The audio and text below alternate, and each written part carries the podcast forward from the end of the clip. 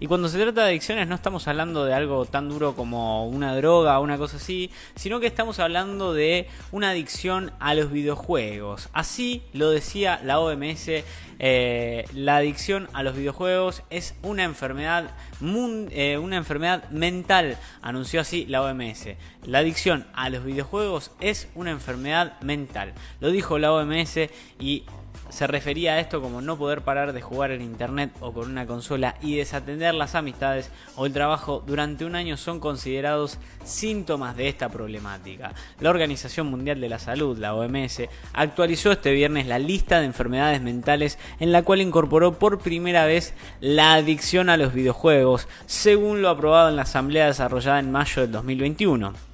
Bueno, ¿cómo es la clasificación de enfermedades de la OMS, la clasificación internacional? Bueno, la undécima clasificación internacional de enfermedades de la OMS que es utilizada por los profesionales de la salud para estandarizar su trabajo, codifica 1,6 millones de casos clínicos, o sea que son casos a tratar. Lo publicado este viernes se trata de la primera revisión de la lista en 30 años, por lo que anterior pertenece a un tiempo en el que ese trastorno apenas, apenas, recién existía.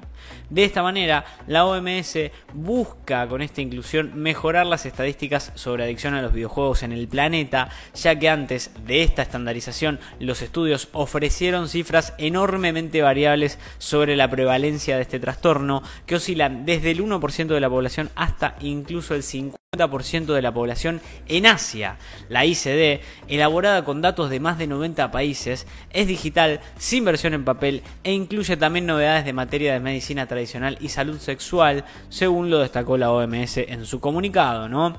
Los síntomas de la adicción a los videojuegos, ¿cuáles son? Porque seguramente vos que estás ahí en tu casa preguntándote que tenés algún adolescente sentado, te estás te estás cuestionando cuáles son los síntomas de la adicción a los videojuegos. Bueno, según lo explicó el sábado pasado, eh, el, pasado año, el jefe del equipo de la OMS que recopiló la lista, Robert Jacob, signos como no poder parar de jugar en internet o con una consola, desatender las amistades o el trabajo a causa de ello en periodos superiores a un año, pueden llegar a ser síntomas de esta adicción a los videojuegos.